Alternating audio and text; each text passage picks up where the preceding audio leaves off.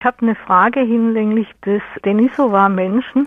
Mhm. Äh, inwiefern kann man heute nachvollziehen, ob er mit dem Neandertaler und dem Homo sapiens beiderseits verwandt ist und welche Anteile meines Wissens nach ist nur ein Backenzahn gefunden worden, aber der sehr vollständig. Also dieser Denisova-Mensch ist natürlich äh, was sehr Lustiges, denn im Grunde genommen ist ja dieser Mensch nur durch genetische Untersuchungen eigentlich überhaupt definiert worden. Und zwar nicht Untersuchung des Backenzahns, da haben Sie recht, gibt es einen Backenzahn, sondern es gibt auch noch ein, eine Fingerkuppe. Ja. Ach so, ja, stimmt. Ja, genau. Und diese Fingerkuppe, die ist genetisch untersucht worden und da kam raus, es ist weder Neandertal-Gen noch Aha. Homo sapiens-Gen, sondern irgendwas anderes. Allerdings. Also eigenständig.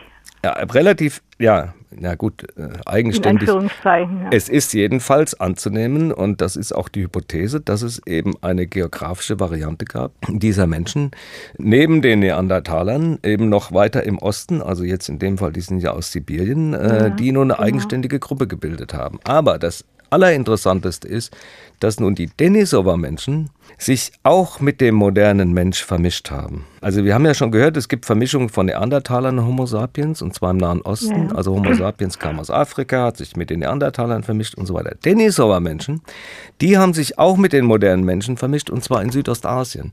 Und wenn man heute die modernen Menschen anschaut, dann hat man also in Europa, ja, hat man eben drei bis vier Prozent Neandertaler Gene und in Südostasien hat man zwei bis drei Prozent Denisova-Gene in den modernen Menschen. Ja?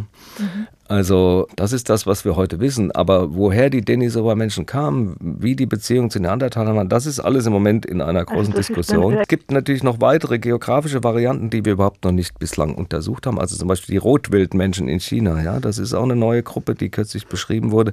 Also das Bild, was sich jetzt ergibt, das vielleicht ganz allgemein ist, dass eben, wir reden immer von Neandertalern in Europa, ja, und dann von modernen Menschen. Aber es gibt eben noch sehr, sehr viel mehr offensichtlich regionale Varianten, die wir bislang überhaupt nicht kennen. Ja. Das heißt, das Bild wird sich da noch sehr drastisch ver, nicht vereinfachen, sondern verkomplizieren in den nächsten paar Jahren.